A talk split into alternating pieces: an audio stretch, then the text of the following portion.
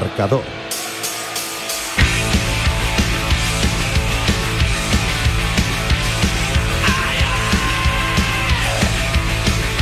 José Rodríguez.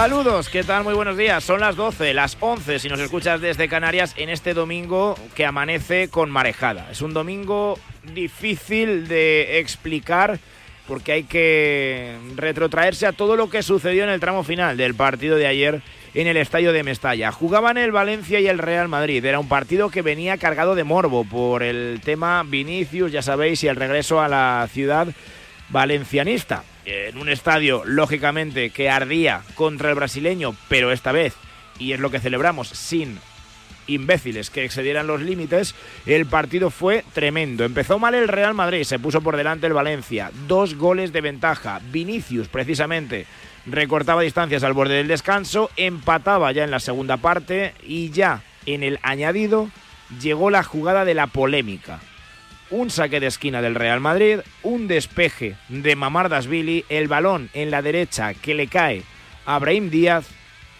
pone el centro al área. En esa secuencia, Gil Manzano, que había dicho que era la última jugada, señala el final del partido en el momento en el que Jude Bellingham impacta con su cabeza un testarazo que se acaba colando en la portería del Valencia es decir, hubiera supuesto el 2 a 3 para el Real Madrid. Se pueden imaginar el final del partido.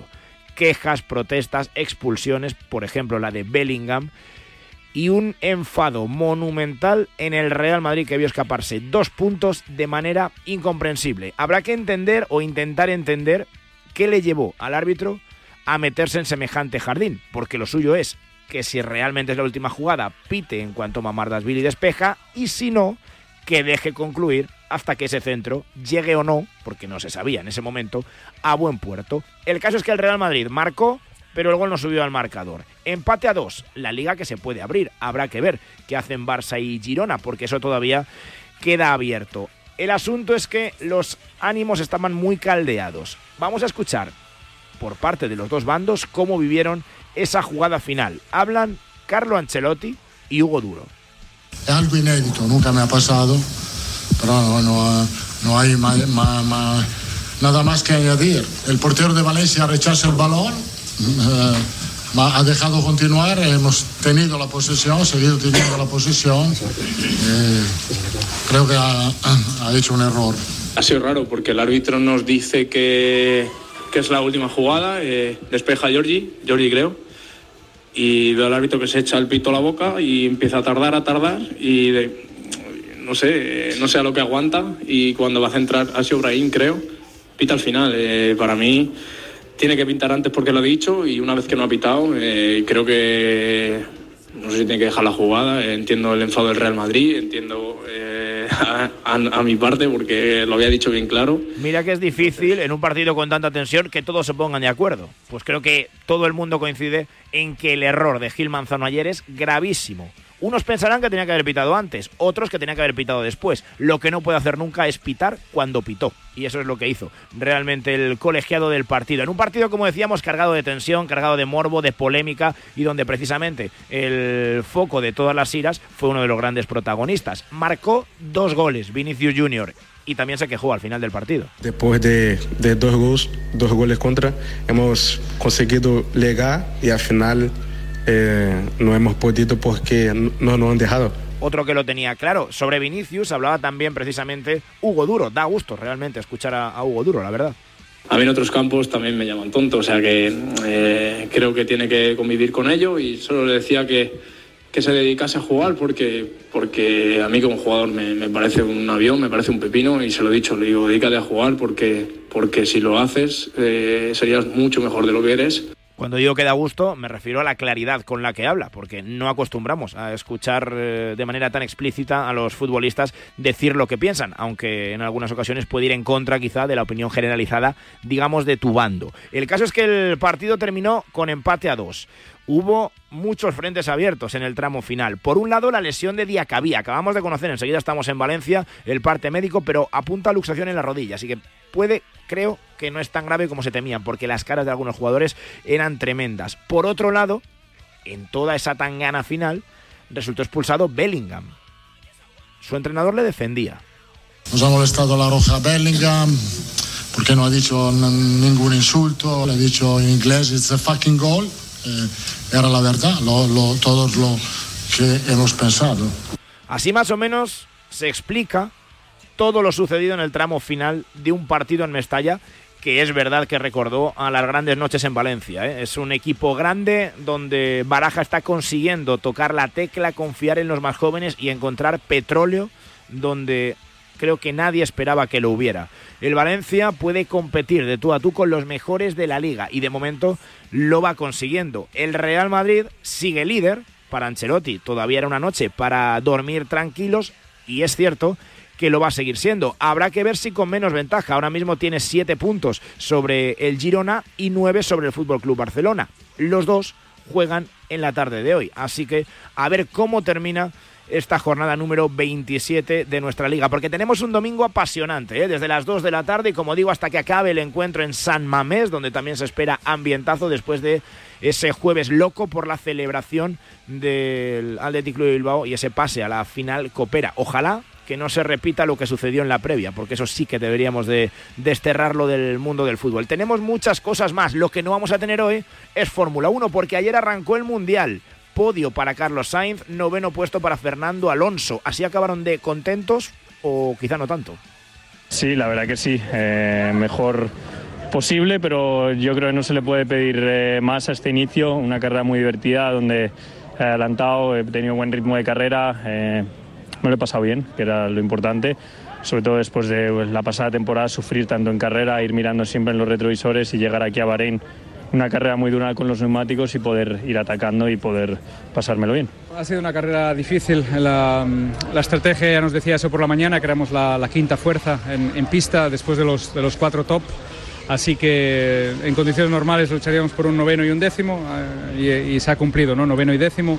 Pues más o menos las previsiones son esas. Hay muchas más cosas, ¿eh? Por ejemplo, tenemos en disputa los campeonatos del mundo de atletismo en Glasgow y tenemos una competidora nata que se llama Ana Peleteiro, que va segunda después de tres saltos y enseguida estamos en Glasgow para contar si se cuelga otra medalla.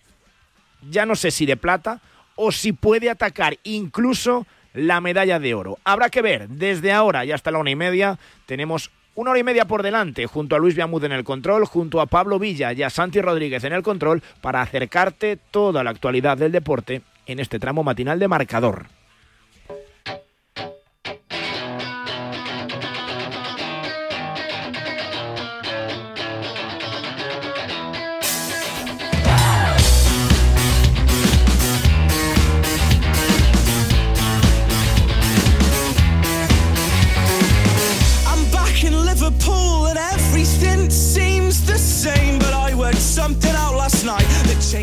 Las 12 y 9, las 11 y 9 si nos escuchas desde Canarias en esta jornada 27 de Primera División. La Liga eSports tiene estos resultados definitivos. Jugado el viernes, Celta 1, Almería 0. Jugados ayer, Sevilla 3, Real Sociedad 2, Rayo Vallecano 1, Cádiz 1, Getafe 3, Las Palmas 3 y ese Valencia 2, Real Madrid 2. A las 2 de la tarde, Villarreal Granada. A las 4 y cuarto, Atlético de Madrid Betis. A las 6 y media, Mallorca Girona. Y a las 9 de la noche, Atlético Club de Bilbao Fútbol Club Barcelona. Mañana a las 9 de la noche cerramos la jornada con el Club Atlético Osasuna Deportivo a la vez. Cerramos la jornada, pero entramos en semana europea. El martes a las 9 de la noche se juegan los primeros partidos de vuelta de octavos de final de la Champions. El martes a las 9, Bayern de Múnich Lazio, ganó 0, bueno, ganó 1-0 la Lazio en el partido de ida y ese Real Sociedad Paris Saint-Germain donde la Real tiene que remontar el 2-0 en contra de los parisinos. El miércoles a las 9 de la noche, Manchester City Copenhague con el 3-1 favorable al City de la ida y el Real Madrid Leipzig con ese 1-0 favorable para el Real Madrid. El jueves llegará el turno del Villarreal en la ida de los octavos de final de la Europa League contra el Unión contra el perdón Olympique de Marsella en el Velodrome en Tierras Galas. En segunda división, la Liga Hypermotion atraviesa la jornada 29 ya definitivos. Los siguientes resultados: Sporting 2, Albacete 1, Eldense 2, Villarreal B 0, Español 0, Huesca 0, Racing de Ferrol 2, Racing de Santander 2, Real Oviedo 3, Levante 2 y Burgos 3, Cartagena 0. A las 2 de la tarde Andorra Valladolid. A las 4 y cuarto Tenerife Mirandés. A las 6 y media Real Zaragoza Amorebieta. A las 9 de la noche Leganés Eibar. Y mañana a las 8 y media Elche Alcorcón. En Primera Federación tenemos tres partidos del grupo segundo a las 12 del mediodía. Acaba de arrancar el Málaga Ibiza, el Melilla Real Madrid Castilla y el Mérida Atlético Baleares. Por cierto que hay partidos en Segunda Federación y demás que a causa del temporal se están suspendiendo. En fútbol internacional tenemos en la Premier resultados de ayer. El Liverpool ganó sobre la bocina en casa del Nottingham Forest 0-1. El Vila también ganó 2-3 en la casa del Luton, pero mete presión el líder, especialmente al Manchester City, porque hoy tenemos partidazo en la Premier. A las 4 y media, Derby de Manchester, Manchester City, Manchester United. Antes a las 2, Barley, Bournemouth en Italia en la Serie A, el viernes Lazio 0, Milan 1, hoy a las 12 y media Verona Sassuolo, a las 3 Empoli Cagliari y Frosinone Lecce, a las 6 Atalanta Bolonia y a las 9 menos cuarto Napoli Juventus. En la Bundesliga el viernes el Bayern empató 2-2 en casa del Friburgo y hoy puede ver cómo la Bundesliga se aleja irremediablemente. A las 3 y media el Bayern Leverkusen de Xavi Alonso visita la cancha del Bolonia. A las 5 y media juegan también el Hoffenheim Werder Bremen y para terminar en Francia el viernes el Mónaco empató a 0 con el Paris Saint Germain y desde la 1 tenemos eh, en este tramo matinal el Toulouse Lille.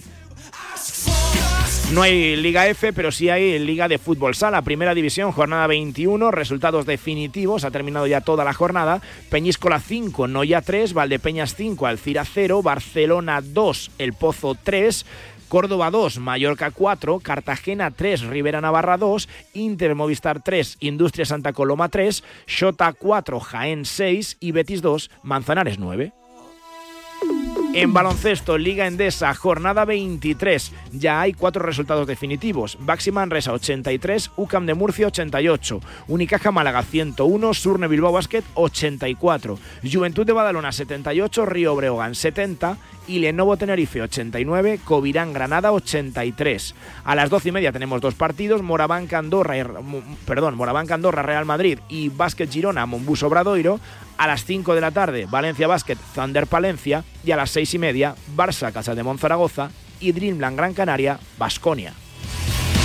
En la NBA, LeBron James ha alcanzado los 40.000 puntos en su carrera, pero los Lakers han perdido 114-124 contra los Denver Nuggets. Los campeones logran su sexta victoria seguida. 21 puntos también de Santi Aldama, pero quinta derrota seguida de los Grizzlies, 100-107 contra los Blazers. En Fórmula 1 ya te lo hemos contado ayer, en el inicio del Mundial, Verstappen ganó segundo fue Pérez, tercero Sainz y noveno Fernando Alonso.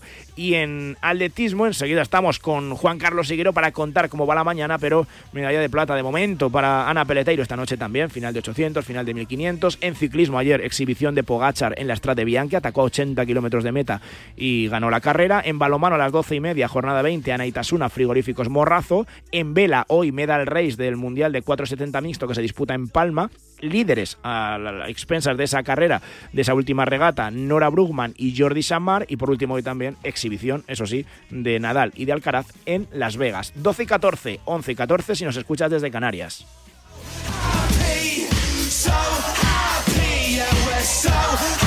Marcador. José Rodríguez. El deporte es nuestro. Radio Marca.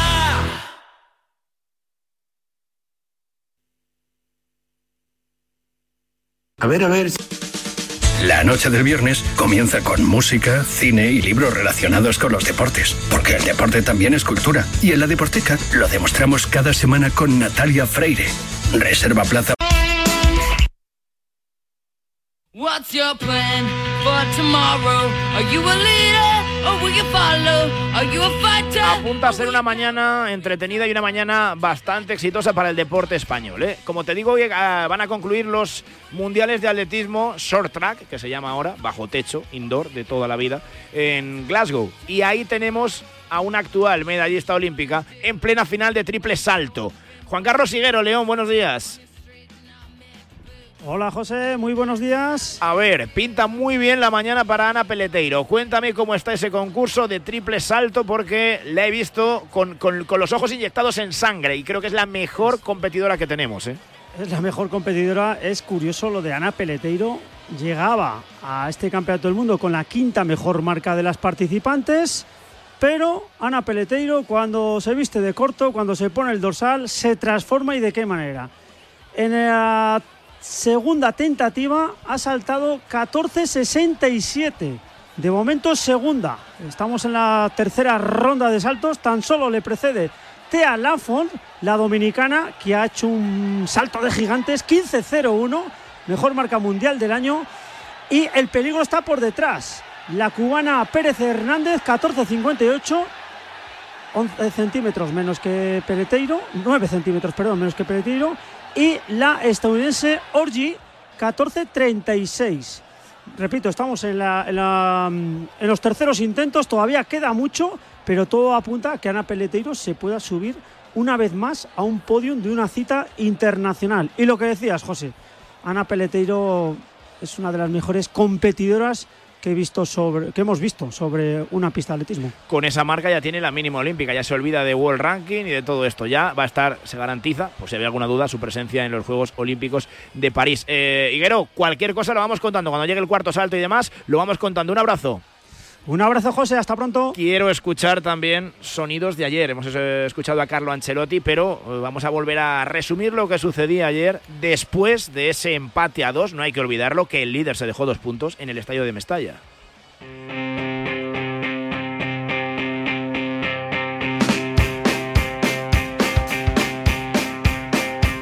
Basta mirar la tabla, esta noche vamos a dormir bien todavía. Es algo inédito, nunca me ha pasado, pero no, no, no hay ma- nada más que añadir. El portero de Valencia rechaza el balón, eh, ha dejado continuar, hemos tenido la posesión, seguido teniendo la posesión. eh, creo que ha- ha hecho un error. Miguel Ángel Toribio, muy buenas.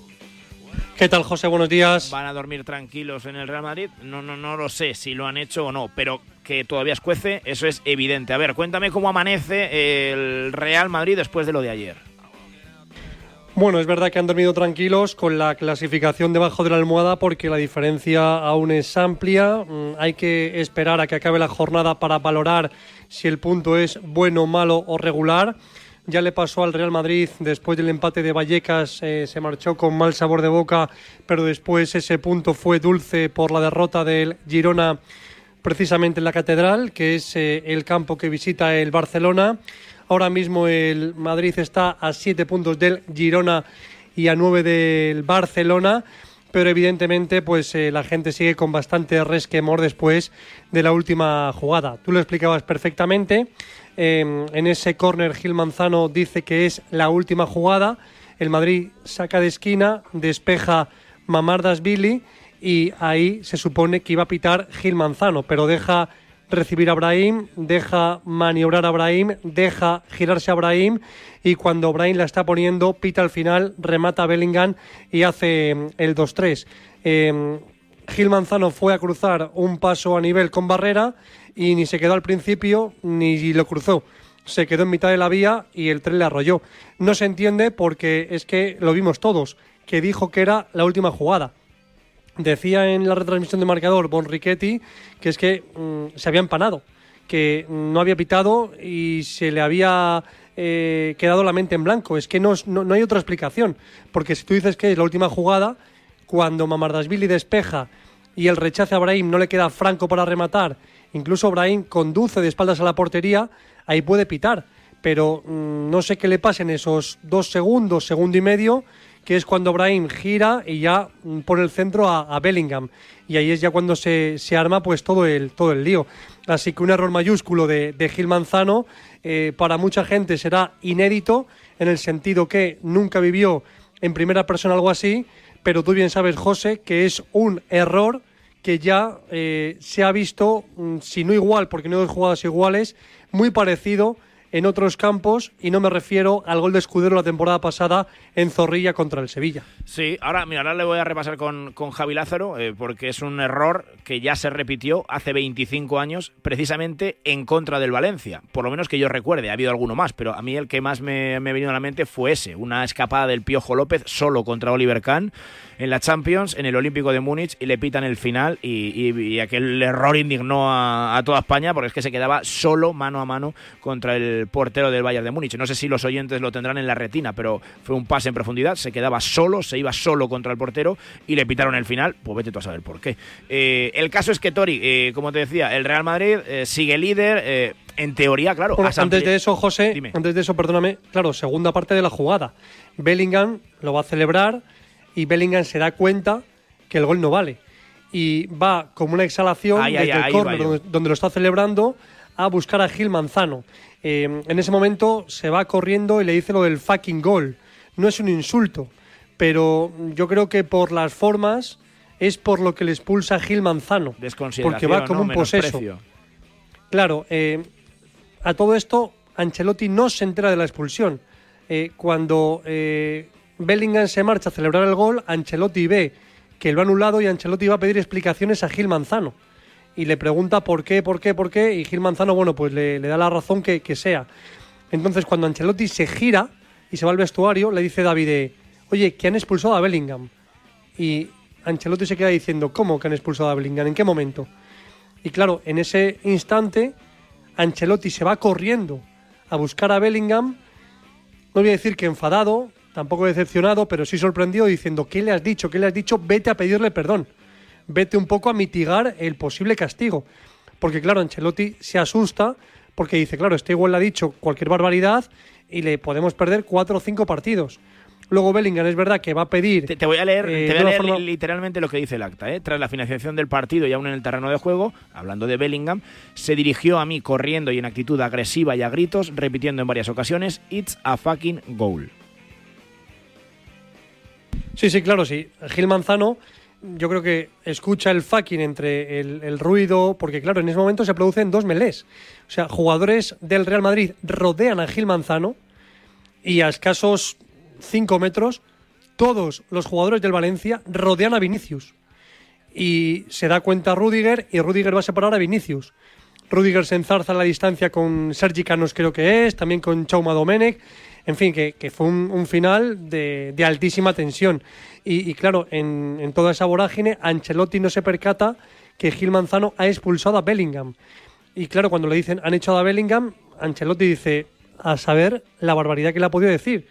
Porque le dijo eso, es un puto gol, es un jodido gol. Para mí lo, más grave de todo, Tori, eh, es que... eh, Son las formas. y no, evidentemente, eh, no, eh, de, de- de Bellingham, evidentemente es reprobable la, la actitud, o sea, la forma de dirigirse al colegiado. Pero en toda esta polémica, el gran problema es que Gil Manzano tiene el mismo problema en la primera parte. Al revés. O sea, Sí, es sí. decir, otra jugada, en este caso a favor del Valencia, y, y otra vez pita a destiempo. Eh, no sé, no sé. Está por ahí, mira, está Javi Lázaro. Javi, muy buenas. Hola, buenos días, chicos. Lo primero, Javi, te tengo que preguntar por el parte médico de Diacabí, que fue otra de las preocupaciones de ese tramo final, que parecía, eh, bueno, todo el mundo se temía lo peor. Sí, y tenemos que seguir pensándolo, ¿eh? porque es verdad que simplemente ha sido una primera exploración durante toda la noche que la ha pasado en el hospital. Es verdad que de momento las noticias no son positivas porque estamos hablando de unos plazos que nos llevarían a cerca de un año fuera de los terrenos de juego. Pero por eso yo creo que hay que ¿Un ser año? cautos y hay que esperar. Sí, hablamos de una dislocación en la rodilla derecha de- después de, de lo que sucedió en el partido de ayer, pero en el Valencia Club de Fútbol no quieren dar más datos porque dicen y entienden que todavía hay que darle eh, una prioridad mayor al resto de pruebas que necesitan. Eh, ya, sí, ya sí que te digo que saben y son conscientes de que la cosa es grave y te digo que los plazos que manejan es de eh, larga, larguísima duración. Ahora hay que matizarlo un poco más. Pero después de la primera exploración, la información que tenemos es esa y así la contamos. Parte de una dislocación en esa rodilla derecha. No es mucha información. El Valencia quiere ser cauto de momento, pero sí que nos habla de, de plazo largo de recuperación. Así que desde aquí, pues desearle la mejor de las fortunas a Diacabí para que sea lo menos posible.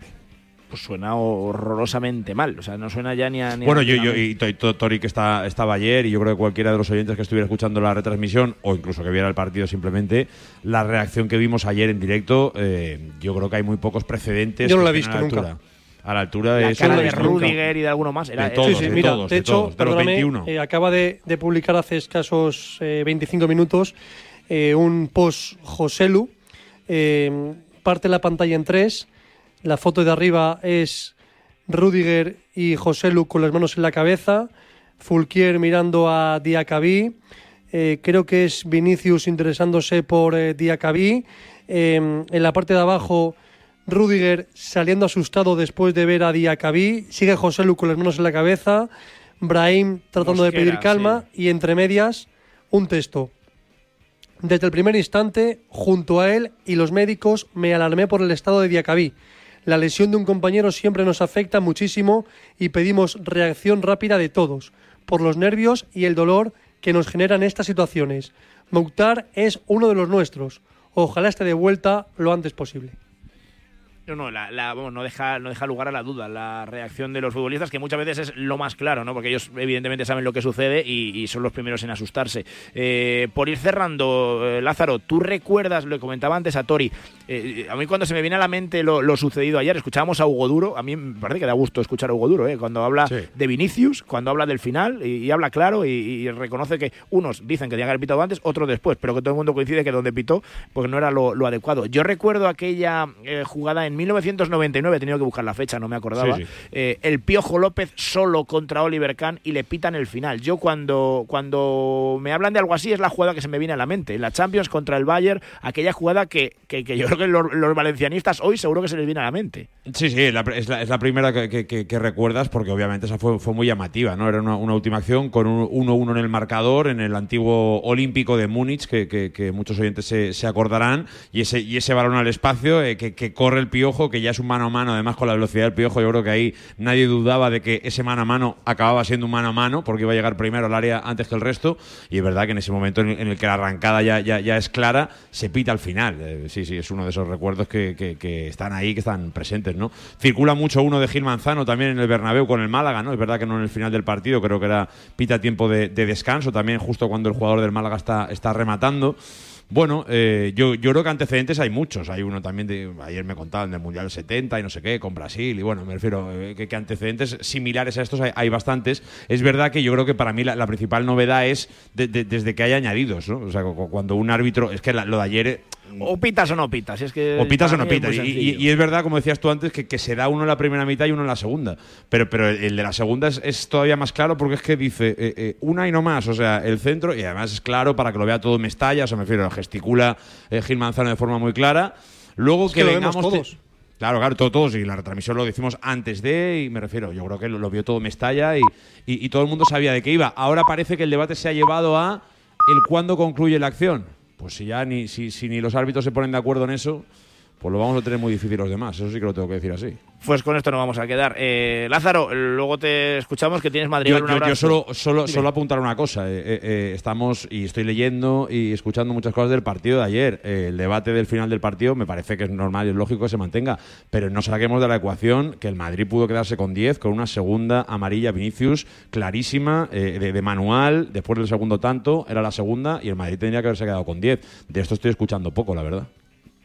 Pues ya lo has dicho tú. Yo ahora mismo no, no es verdad que no había caído, pero aquí está la, la- la queja también del De valencianismo. hecho, José, Dime. José, por ampliar eh, esa jugada, se dan cuenta los compañeros de Vinicius. Vinicius marca el empate a dos y se pasea por el fondo de donde marca gol mirando a la grada. Venga, vale, me puede, me puede valer. Se acerca a Bellingham para tratar de abrazarle y llevárselo fuera de o lejos de la banda. Pero Vinicius llega al banderín de córner y recorre toda la línea lateral. Y Bellingham tirando de él. Y ya se queda solo y hace la de, la de Messi que le hizo a Bangal, se la hace a la grada de, de Mestalla. Y mirando desafiantemente a la grada, diciendo con la cabeza, sí, sí, sí. se recorre de banda a banda Brahim el campo para decirle a Vinicius, Vini, cabeza, venga, cabeza al partido, porque el gol se estaba revisando. Y Rudiger también se acerca a Vinicius y le echa una bronca monumental para decirle, Vinicius, llevas dos goles, estás siendo el mejor, céntrate en el partido que remontamos. Y Vinicius seguía con su cruzada con la grada. Ahí también eh, habla con Hugo Duro, Hugo Duro le hace la conducta, después reconoce Hugo Duro que le dice, macho, eres un avión, eres un pepino, eres un cohete, tío, dedícate a jugar que eres muy bueno, deja la grada tranquilo. Y, bueno, pues eh, al final, eh, como dice Javi, si eso lo ve o lo quiere ver eh, alguien de, de, los cuatro árbitros, habría sido la segunda amarilla y posiblemente se habría ido expulsado por segunda campaña consecutiva en Mestalla. Señores, un abrazo a los dos, muchas gracias. Un abrazo. Y perdóname, José, no te robo más tiempo. Otra cosa un poco que tiene pinta que va a traer cola, porque tiene pinta que es un asunto desagradable eh, es una especie de mini documental, no me ha dado tiempo a verlo entero, pero sí me ha, dado tiempo a ver los primeros 10 segundos. Es una acción aislada. Creo que ayer la grada de Mestalla en el tema racismo está de 11 sobre 10, pero compañeros del ESPN han cazado a un menor de edad llamando mono a Vinicius. Eh, la madre se da cuenta, le dice, ¿estás grabando? Y le pega un manotazo a la cámara. Ah, Repito, esto sí que es un... En vez de recriminar al hijo, recrimina a la cámara, ¿no? Pues muy bien. Es un grano de arena en el desierto, porque creo que ayer estaba Javi Lázaro, estábamos todos. Eh, la afición de Mestalla fue súper concienciada que no se podía meter la pata. Le llamaron tonto, eh, le dijeron qué malo eres, pero desde el punto de vista mm, en la lucha contra el racismo, creo que lo que pasó la temporada pasada podemos decir que sentó un precedente y fue ejemplar. Y creo que ayer la gente se portó hasta donde yo vi, de 10 en el tema, en la lucha contra el racismo. Un abrazo, Tori. Un abrazo. Son las 12.33, las 11.33. Si nos escuchas desde Canarias, tenemos muchas más cosas, ¿eh? porque hoy también hay fútbol. Lo de ayer va a colear toda la semana, por lo menos hasta que llegue la Champions, pero hoy hay más.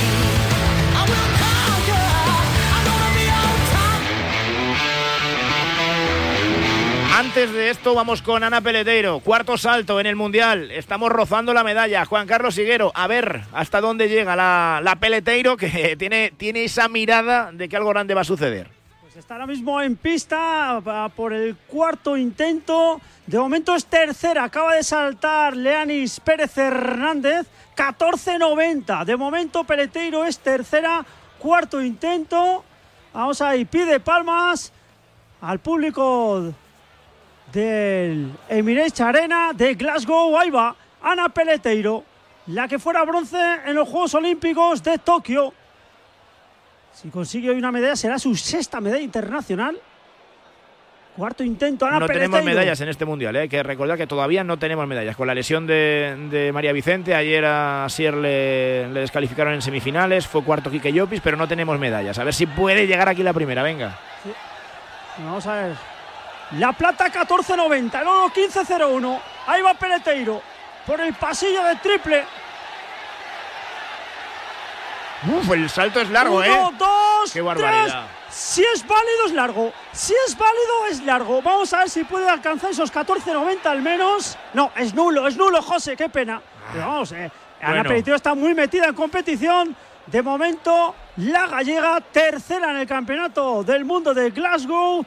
Estamos en los cuartos intentos y eh, la líder no va a saltar, ¿eh? eh Pues enseguida estamos, que ¿eh? no salta. Con el quinto estamos. Siguero, ahora enseguida volvemos para conocer cómo, cómo avanza. Quedan dos saltos. A tercera de momento Peleteiro y ese salto era muy largo. Hay que acercarse a los 15 metros para optar a medalla. Antes estoy en Bilbao. Eh, hoy se juega un partidazo a las 9 de la noche. Athletic Club Barça. Última hora del Barça. Alejandro Segura, muy buenas. ¿Qué tal, José? Muy buenas. Cuéntame cómo llega el equipo de Xavi. ¿Hay opción de meterse en la lucha por la Liga después de lo de Mestalla o no?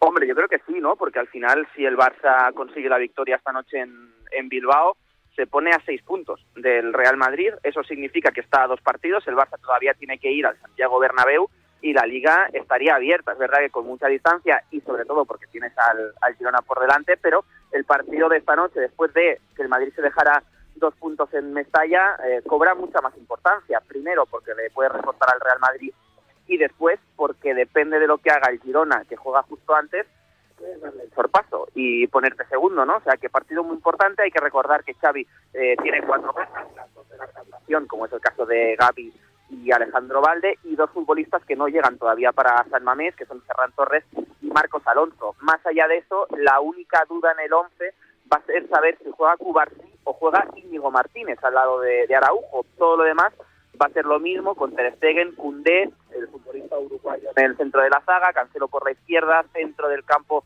eh, para Christensen, que se asienta en esa posición, con Frenkie de Jong, Gundogan y Pedri, y arriba Lamin Yamal y Robert Lewandowski. Un abrazo seguro, hasta luego. Un abrazo. Además, el Athletic Club de Bilbao, que viene del fiestón del jueves, está en la final de Copa. No sé si, como diría Lobato en la Fórmula 1, lo de hoy llega cuando ha bajado el suflé, última hora del Athletic Club. Santa Cruz, muy buenas. Hola, buenos días. Llega el partido más desapercibido frente al Barça de los últimos tiempos, porque está todo el mundo pensando en la clasificación para la final de Sevilla del día 6. Pero hoy el Athletic se juega poder pelear por la Champions, el seguir ahí, cerquita de poder optar a esa cuarta plaza y además frente a un rival directo al que puede meter en esa pelea también con el Atlético de Madrid y con bajas porque Nico y su expulsión en Sevilla le dejan fuera de este partido, también Vivian que vio la quinta amarilla y Herrera y Yuri Berchiche que no están por lesión.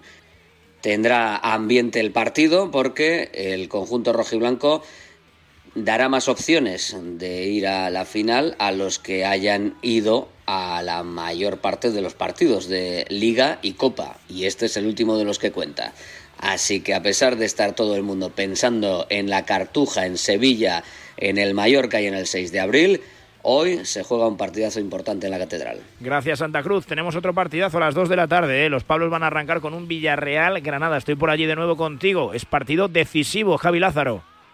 Saludos muy buenas. Pues hombre, es verdad que es un partido de salvación, o por lo menos es eh, evidente que la idea de los dos es la de dar otro paso más en el camino a, ese, a esa modificación, a ese nuevo rumbo que les pueda llevar a mantenerse en la máxima categoría. Desde luego, el que mejor lo tiene es el Villarreal, que después de ganar en San Sebastián la pasada semana, debe confirmar que de verdad también en casa están cambiando las cosas, que es donde de momento no han conseguido los resultados esperados. Todo apunta a que dentro del 11, de verdad que va a haber muchas bajas, va a tener que ser Bailey y Mandy, la pareja de centrales, teniendo en cuenta la sanción de Cuenca y la lesión de Raúl Albiol. Por su parte, enfrente de Granada, es verdad que no tiene a Gumbau por sanción, pero recupera en este caso a Bruno Méndez, que veremos si eh, vuelve directamente para ser titular. Tiene pinta de que estará en el eje de la zaga. Un Villarreal que quiere confirmar, tampoco desgastarse demasiado, teniendo en cuenta que vuelve la Europa League el próximo jueves en ese duelo en Marsella. El Granada es verdad que ya ve los últimos trenes pasar, así que veremos si hoy a las dos se engancha el conjunto nazarí que quiere seguir en esta liga y lo vamos a contar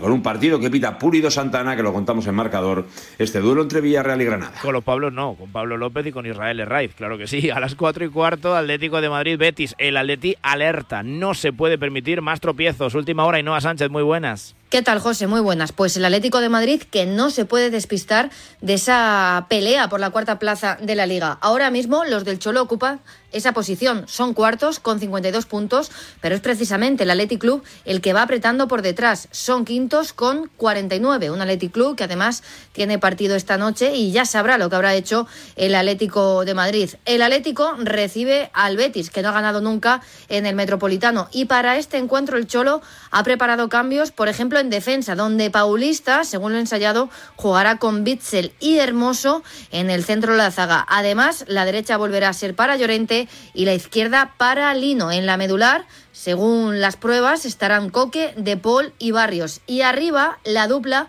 será la formada por Álvaro Morata Memphis, un Morata del que ha hablado Simeone y sobre el que ha vaticinado que marcará esta tarde. Habrá que ver si funciona esa bolita de cristal. A las seis y media tenemos eh, otro partido. Antes, la última hora del Betis, Agustín Varela. Tengo que preguntarte también cómo llega el equipo de Pellegrini.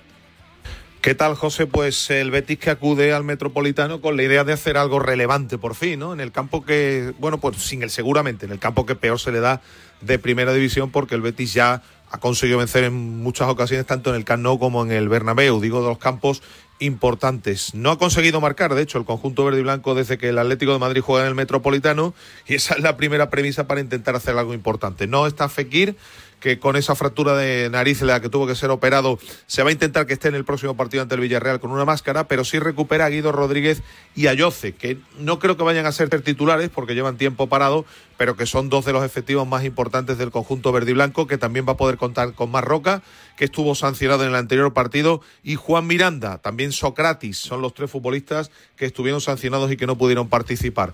En el resto del equipo no parece que vaya a haber demasiados cambios, después del buen resultado que ofreció el conjunto verde y blanco ante el Athletic Club de Bilbao el pasado domingo. Y para terminar con ese partido que decíamos a las seis y media, celebran todavía también el pase a la final, hoy se va a reencontrar con su afición el Mallorca para recibir ni más ni menos que al Girona. Última hora de los dos equipos. Roberto Mateo, muy buenas.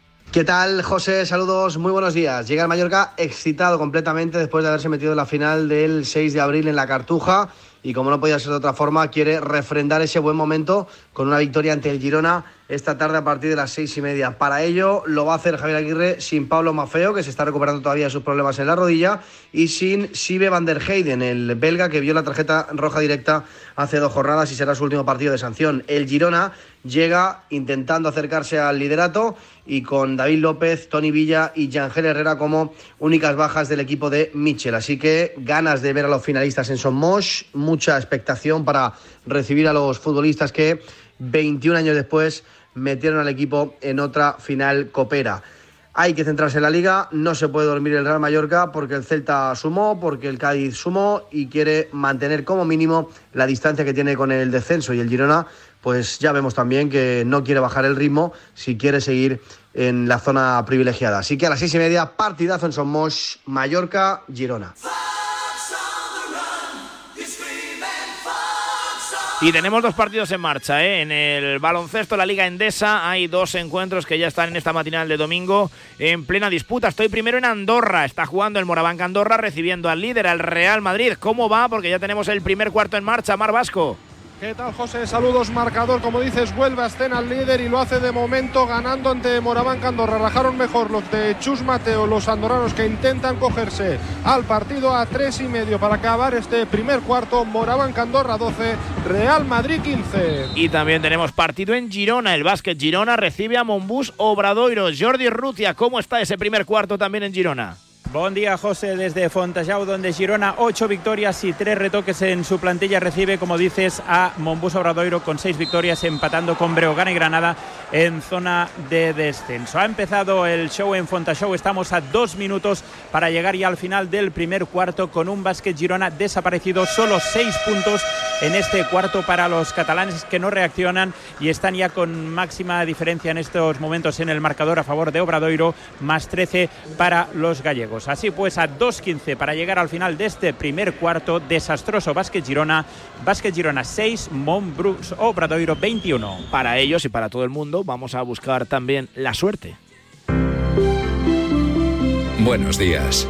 En el sorteo del sueldazo del fin de semana celebrado ayer, el número premiado con 5.000 euros al mes durante 20 años y 300.000 euros al contado ha sido el 98.611 98611. El reintegro el 1 y la serie la 33.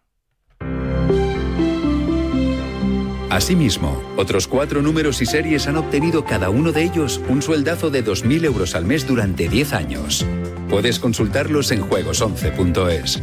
Hoy tienes una nueva oportunidad con el sueldazo del fin de semana. Disfruta del día. Y ya sabes, a todos los que jugáis a la 11, bien jugado.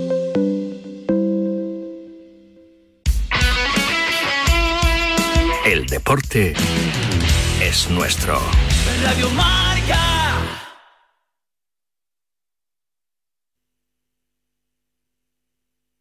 A ver, a ver. Monse, cáncer de mama, 45 años. Escúchame, cáncer. Me has cambiado la vida dos veces.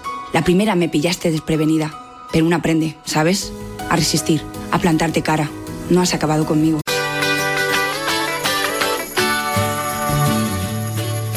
A ver, vamos con un poquito de retraso. Nos ha pillado el toro con todo el tema de Mestalla en el día de ayer. También pendientes de Glasgow, de Ana Peleteiro. Ahora enseguida estamos allí mm, para vivir esos últimos saltos del concurso de triple, donde podemos llevarnos la primera medalla en este campeonato del mundo. Pero antes, Jimmy Mateos, muy buenas.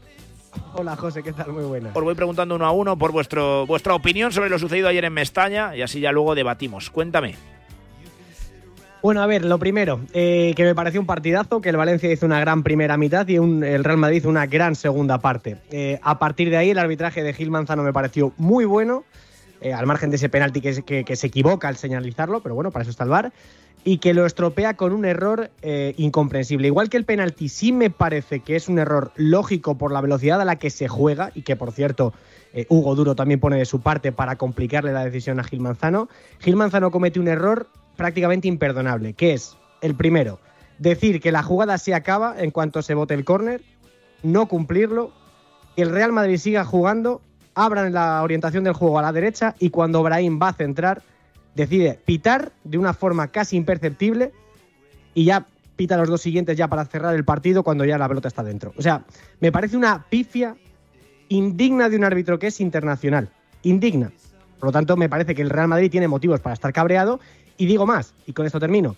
Si al final Gil Manzano hubiera dejado terminar la jugada después de haber dicho que se acababa en el córner y hubiera marcado el Madrid, entendería perfectamente que el Valencia se cabrease. Por lo tanto, creo que Gil Manzano se mete él solo en un embrollo y en un fregado absolutamente incomprensible para un árbitro con la experiencia de, de la que él tiene ya como árbitro internacional.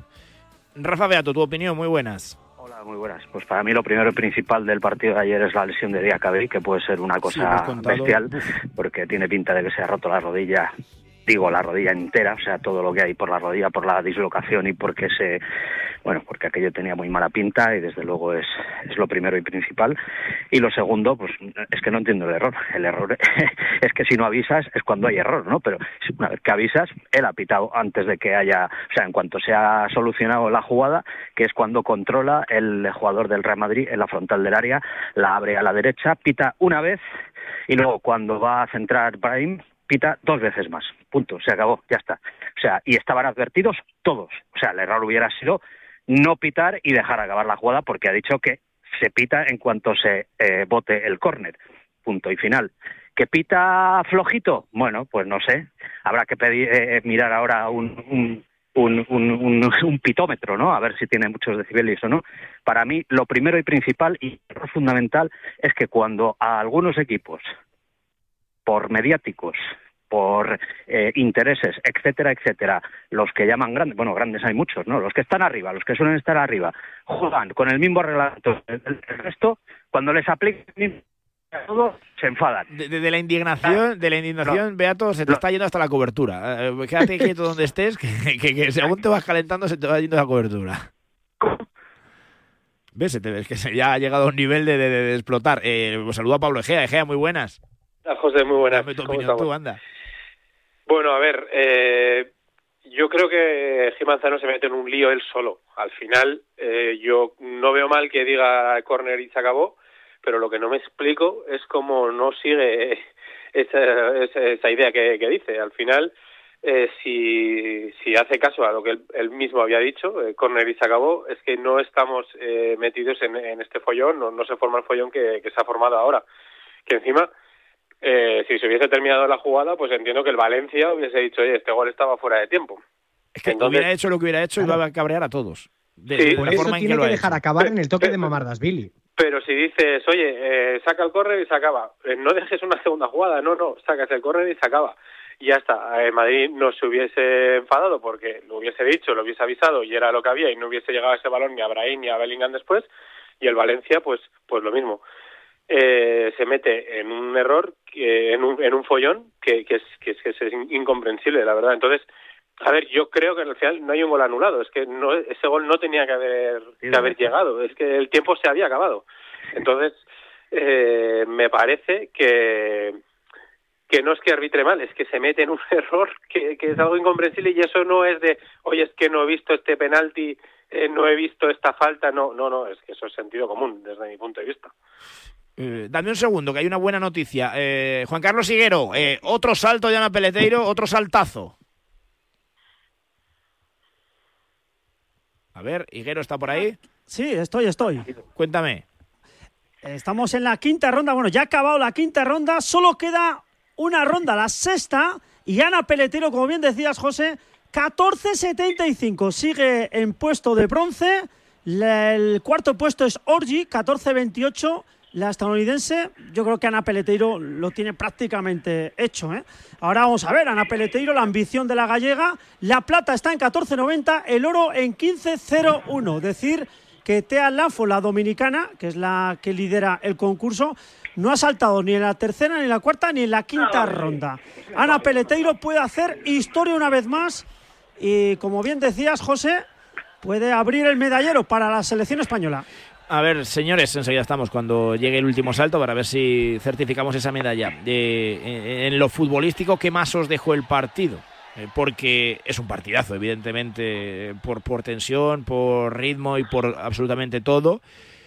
Pero yo no sé si este resultado abre la liga o no. No sé qué consecuencias puede traer. Para mí no. Eh, quiero decir, eh, la liga evidentemente está ya abierta porque eh, por una cuestión numérica, José. El Real Madrid tiene 66 puntos y el Girona con un partido menos, si gana hoy, se pondría tres. O sea, la liga numéricamente a nivel de, datos no está cerrada, pero yo tengo la sensación de que incluso el Madrid, empatando anoche en Mestalla, va a ser campeón de liga, eh, porque no veo al Barça con la regularidad necesaria para remontar eh, la friolera de nueve puntos de diferencia que hay entre uno y otro, aunque tenga un partido menos también y tenga que jugar hoy contra el Athletic, un Athletic que a lo mejor está distraído eh, después de lo que pasó esta semana con, con esa clasificación para la final de Copa del Rey, eh, pero yo tengo la sensación de que el Madrid se va a dejar muy poquitos puntos más fuera de casa que en casa, donde nadie le ha podido toser.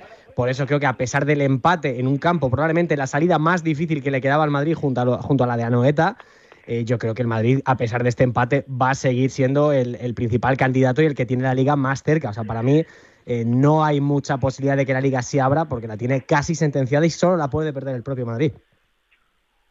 Sí, sí, Sí, yo yo- estoy de acuerdo, totalmente, vamos, o sea, no hay no hay mucha discusión en este sentido porque bueno, ya ya estamos viendo que, el, que el- al Barça le falta regularidad y contundencia y al Girona pues evidentemente le está pesando también la temporada y bueno, a pesar de que siga estando cerca, pues pues puede estar ahí, pero las sensaciones son las mismas, ¿no? Ayer no olvidemos que el Real Madrid gana un punto en Mestalla, ¿eh? porque iba perdiendo 2 a 0 y hace hace lo suficiente y más para, para luego igualar, ¿no?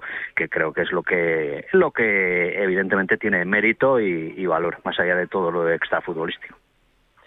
Sí, yo creo que, a ver, la liga está más que sentenciada para mí. Yo creo que además el Madrid ahora eh, puede estar jugando con esa ventaja que tiene, eh, pensando pues en Champions, ahora me centro en la Champions, ahora me puedo centrar en la liga, me, me voy un poquito de la liga sabiendo la ventaja que tengo, porque más allá de que el Madrid, eh, pues eso, ayer encima tiene el partido perdido y, y consigue un punto, eh, el Madrid es un equipo bastante fiable desde mi punto de vista, eh, sus perseguidores no lo son, porque al final el Barça es como está como está y el Girona pues es que el mérito de estar donde está es muy grande. Entonces eh, veremos si no se le hace muy larga la, la temporada. Y luego bueno pues el Atlético de Madrid eh, fuera de casa todos sabemos cómo, cómo está.